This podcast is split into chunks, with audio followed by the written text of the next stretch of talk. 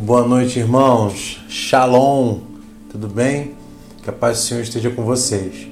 Mais uma quarta-feira, mais uma vez o Senhor nos reúne aqui, nos chama para sua presença e nos coloca aqui como um corpo, né, diante dele. Hoje a gente vai falar aqui em Mateus 14, a gente vai falar um pouco do que, que Jesus nos ensina, né? O que, que o Senhor nos ensina a respeito do nosso chamado, o que, que o Senhor nos ensina a respeito das, da perspectiva que nós temos que ter né, do ministério, do reino de Deus. E eu acho um, um, texto maravilhoso. Assim, vocês sabem como eu sou apaixonado pelas escrituras, mas esse texto revela muito da personalidade de Jesus, né? Revela muito do amor de Deus, revela, cara, revela tantas coisas que a gente podia ficar aqui uma noite inteira falando sobre o assunto ainda. Então vamos lá. Vamos começar nossa leitura. Estamos em Mateus 14. Eu vou usar a Bíblia ACF, tá? Então você saber qual é a tradução. E a gente vai começar, Mateus 14, do 12 ao 14, tá bom? Diz assim: E chegaram os seus discípulos e levaram o corpo, e o sepultaram, e foram anunciá-lo a Jesus. E Jesus, ouvindo isto, retirou-se dali num barco para um lugar deserto, apartado. E sabendo o povo, seguiu a pé desde as cidades. E Jesus, saindo, viu uma grande multidão e, possuído de íntima compaixão para com ela, curou seus enfermos. Amém?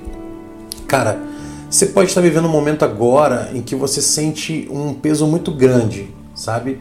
A partir do chamado que você recebeu, a partir do fardo que você recebeu, tá? Sabemos que o fardo em Jesus é leve, mas esse fardo tem uma responsabilidade, ele tem um peso, sabe?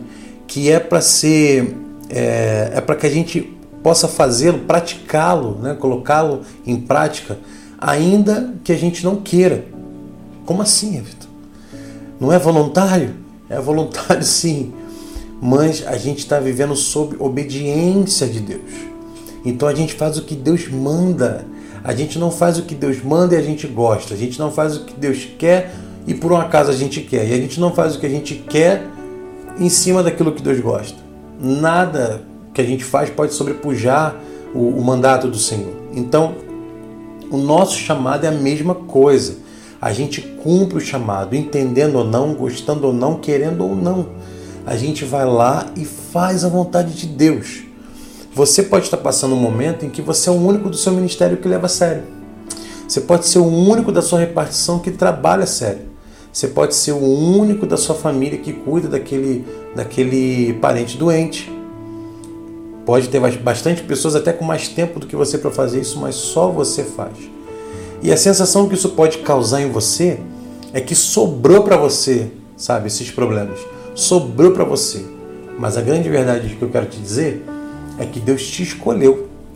Não sobrou nada para você. Deus colocou na sua mão porque conhece o teu coração. Então deixou disponível para você isso destravou isso para você porque ele sabia da tua competência, a competência de se colocar à disposição do Senhor para que ele pudesse te capacitar a fazer essas coisas, porque tudo se trata de Jesus. Amém? Então, assim, no texto a gente vê Jesus acabando de receber a notícia da morte de João, tá? Depois vocês leem é, Mateus 14 todo. Ele recebe a morte de João e ele fica abalado, cara. Ele se sente muito abalado.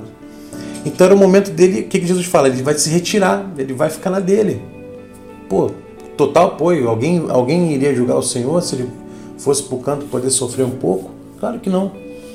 Né? Quantas vezes a gente precisa ficar na nossa, refletir um pouco, sentir a dor, sentir a pressão, para a gente poder, sabe, crescer. Então, quando Jesus está indo, a multidão está indo atrás, porque tem muita gente que não está entendendo, cara, o tamanho da sua luta, tem muita gente que não sabe tem muita gente que vê você ali pregando, vê você ali cantando, vê você ali postando, vê você fazendo qualquer outra coisa e não entende o tamanho da sua demanda, não entende que dificuldade te levou até chegar ali. Então a galera só quer sugar de você, pô, só quer pegar o que você tem. E às vezes não é maldade, tá? É porque as pessoas estão sedentas da verdade, elas estão sedentas de Deus. O problema é que elas não sabem, né? Às vezes não admitem e vão é, indo por caminhos diferentes daqueles que o Senhor planejou. E muitas das vezes querem para si apenas os deleites, né? ou seja, querem tudo a respeito de Deus que a, a, agrega valor para sua própria vontade, mas não quer tudo, e Deus quer tudo. Então, quando a gente recebe um fardo do Senhor, que é esse fardo leve, que vem, né, nele vem o nosso chamado, vem a, o nosso destino dentro de Deus, é, nós recebemos essa, essa carga de responsabilidade de fazer aquilo que Deus quer e não o que a gente quer, de fazer como Deus quer e não como a gente quer. E muitas dessas vezes você vai acabar sendo a única pessoa de 30 que entendeu o que Deus quer. Você vai acabar sendo a única pessoa de 30 que quer entender o que Deus está pedindo. Tem muita gente que vai se fazer de sonsa, porque a palavra está disponível para todo mundo. Não lê quem não quer, não se entrega ao Senhor quem não quer. Amém? Então você pode estar com esse peso, o peso de alguém que está se sentindo, cara, deixado, sabe? Deixado pessoal está vivendo como quer, está fazendo o que quer. E pô, você está ali preso às suas responsabilidades. Mas eu vou te dizer, cara, que se você está onde Deus colocou você para estar, nada do que está acontecendo com você pesa mais do que deveria. Você sente isso porque você faz uma comparação, certo? A gente sempre compara. Então, assim, eu estou aqui dando gás no, no, no meu trabalho. Como é que eu sei que eu estou dando demais? Como é que eu estou fazendo a mais ou que eu estou trabalhando muito e outros poucos? Porque eu comparo com outro amiguinho aqui que está fazendo menos. Só que não é com ele que você tem que comparar. A sua comparação não é pra, com quem fez menos. A sua comparação é com quem faz mais. Certo? Toda vez que a gente for fazer uma comparação é com alguém que está no nível maior. Então, em suma, a gente tem que olhar para o Senhor, que recebeu o fardo maior de todos. Jesus, que recebeu o maior de todos os fardos morrer por nós, ainda que inocente. E ele foi até o fim e não desistiu da sua vida nem da minha. Então, meu amigo, continua fazendo um bom trabalho e continua entregando com excelência. Continua cuidando de quem você tem que cuidar, continua dando carinho ao ministério, continua dando carinho ao teu chamado, continua cuidando das pessoas, continua indo atrás, continua cantando, continua pregando, continua fazendo. Continua, não para, tá bom? Vamos aqui ler agora do 15 ao 21 e a gente vai entender o que, que acontece quando a gente honra o nosso fardo, quando a gente honra o nosso chamado. E sendo chegada a tarde, os seus discípulos aproximaram-se dele, dizendo: O lugar é deserto e a hora já é avançada. Despede a multidão para que vão pelas aldeias e comprem comida para si Jesus, porém, lhes disse: Não é mister que vão, dai-lhes voz de comer. Então eles disseram: Não temos aqui senão cinco pães e dois peixes. E ele disse: Trazemos aqui. E tendo mandado que a multidão se assentasse sobre a erva, tomou os cinco pães e os dois peixes, e erguendo os olhos ao céu, os abençoou. E partindo os pães, deu-os aos discípulos e os discípulos à multidão. E comeram todos e saciaram-se e, levantaram, é, e levantaram os dois pedaços que sobejaram doze alcofas cheias. E os que comeram foram quase cinco mil homens, além das mulheres e crianças. Olha só o que é que acontece, cara, quando você cumpre o que tem que fazer. E qual é o detalhe que a gente tem que ver aqui? Com os conselhos de pessoas que a gente até acha pessoa bacana. Porque Jesus está sempre. Você vê que os discípulos às vezes querem ajudar Jesus, mas eles dão uns, uns conselhos muito ruins para Jesus, né? Então você já viu assim Jesus dando umas cortadas muito feias nele porque eles veem com os olhos naturais, quando Jesus está enxergando tudo com os olhos espirituais, né? O sobrenatural para nós tem que ser o comum, pô. Eu e você não, não podemos mais enxergar a vida com os olhos naturais. Nós sabemos que tudo tem implicações espirituais. Então tem muita gente perdida nesse momento de pandemia, isolamento, tem muita gente perdida, tem muita gente desesperada, porque não entende como é que o mundo espiritual funciona. Não tem lido a Bíblia, não se aplicam na leitura das Escrituras, porque ninguém estaria perdido, ninguém estaria desesperado. Porque as Escrituras nos dão os indícios, os indicativos e nos explicam tudo a respeito do que está acontecendo. Então, cuidado com os conselhos que você anda recebendo, porque Jesus, olha o conselho que Jesus recebe: Senhor, já está tarde, o lugar é meio deserto, sabe? Manda todo mundo para casa, eles que compram o que comer. Jesus não está doido, cara. Não, eu vou dar de comer para eles. Mas a gente não tem nada, ou seja, sempre preso às questões humanas, sempre preso às questões circunstanciais. Mas a gente não tem nada, você tem cinco pães aqui. Jesus tranquilamente traz aqui, cara. E foi abençoando, e foi dando, e foi dando, e foi dando, e foi dando, e ainda sobrou coisa pra caramba, todo mundo comeu. Ou seja, Deus tem algo grande para você, para ser manifesto através do que você faz, mas existe uma estrada para você cumprir. Existe uma, uma escada para você subir. Ou seja, você precisa continuar doado ao teu chamado. Você precisa continuar entendendo que você deve sempre satisfação a Deus, pô. Então, assim, cuidado com o que você fala quando ninguém está ouvindo. Cuidado com o que você pensa no escuro lá da noite, quando você desliga a luz do seu quarto e você fica lá pensando e maquinando coisas. Cuidado, porque o Senhor, o teu Deus, aquele que te chamou, ele está te ouvindo, cara.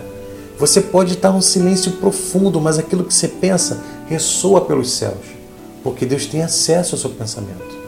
Então louva ao Senhor, mesmo aí dentro, mesmo aí dentro do teu coração que está se sentindo injustiçado, que está se sentindo cansado porque você está fazendo algo e está sentindo, caramba, eu estou levando esse fardo sozinho, Deus me esqueceu, né? vai falar igual o Jó, Jó vai falar assim, Senhor, por um acaso eu me tornei um fardo para o Senhor?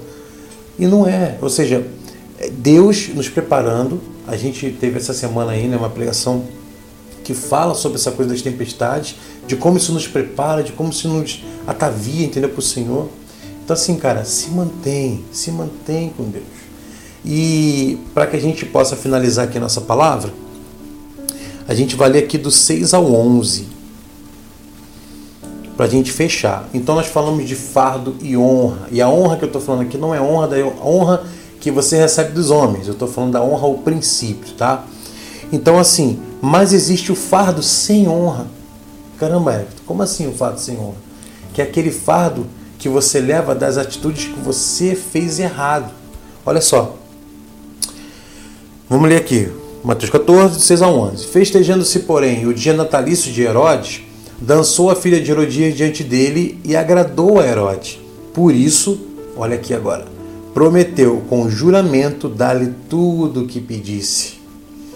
Ela, instruída previamente por sua mãe, disse: Dá-me aqui num prato a cabeça de João Batista. O rei afligiu-se, mas por causa do juramento e dos que estavam à mesa com ele, ordenou que se lhe desse e mandou degolar João no cárcere. E a sua cabeça foi trazida num prato e dada à jovem, e ela a levou à sua mãe. Olha só, ele não queria fazer, mas fez porque estava com juramento. Olha, ele fez um juramento para a pessoa errada. Pegou um fardo sobre si que não era para ter. Amém? Você já pescou o que eu quero dizer? Você já pescou o que Deus está te falando hoje? Cuidado com os pactos que você faz. Entendeu? Cuidado com as pessoas que você coloca em lugares da sua vida que não deveriam estar. Sabe? Cuidado com esses juramentos que você anda fazendo, promessas que você faz, que você não deveria estar preso a elas. São coisas que Deus não mandou você fazer. De repente você tá, o fardo está pesado de você, até ministerialmente falando, porque você está se colocando em condições e em situações que não era para você estar. E ainda assim você vai lá e com juramento, igual aqui, com juramento, você se coloca em histórias que não era para estar. Não, deixa que eu faça aí para você. Não, deixa eu vou lá fazer para você, não sei o que, não, eu faço.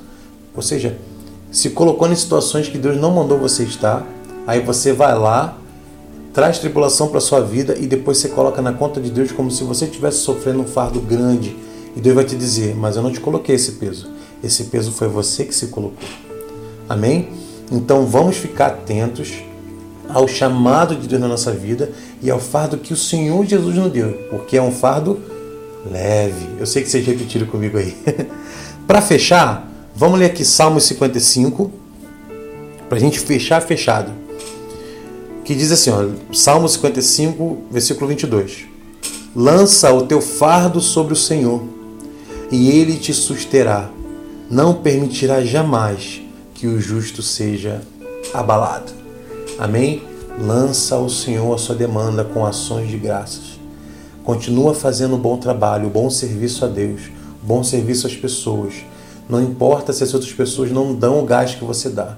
Não importa se elas não enxergam espiritualmente como você enxerga, porque o importante é você continuar dando exemplo. E essa nuvem de testemunhas vai ser abalada por aquilo que Deus está fazendo na sua vida, tá bom? E muita transformação, muito milagre pode advir disso aí, tá? Fica com Deus. Até a próxima.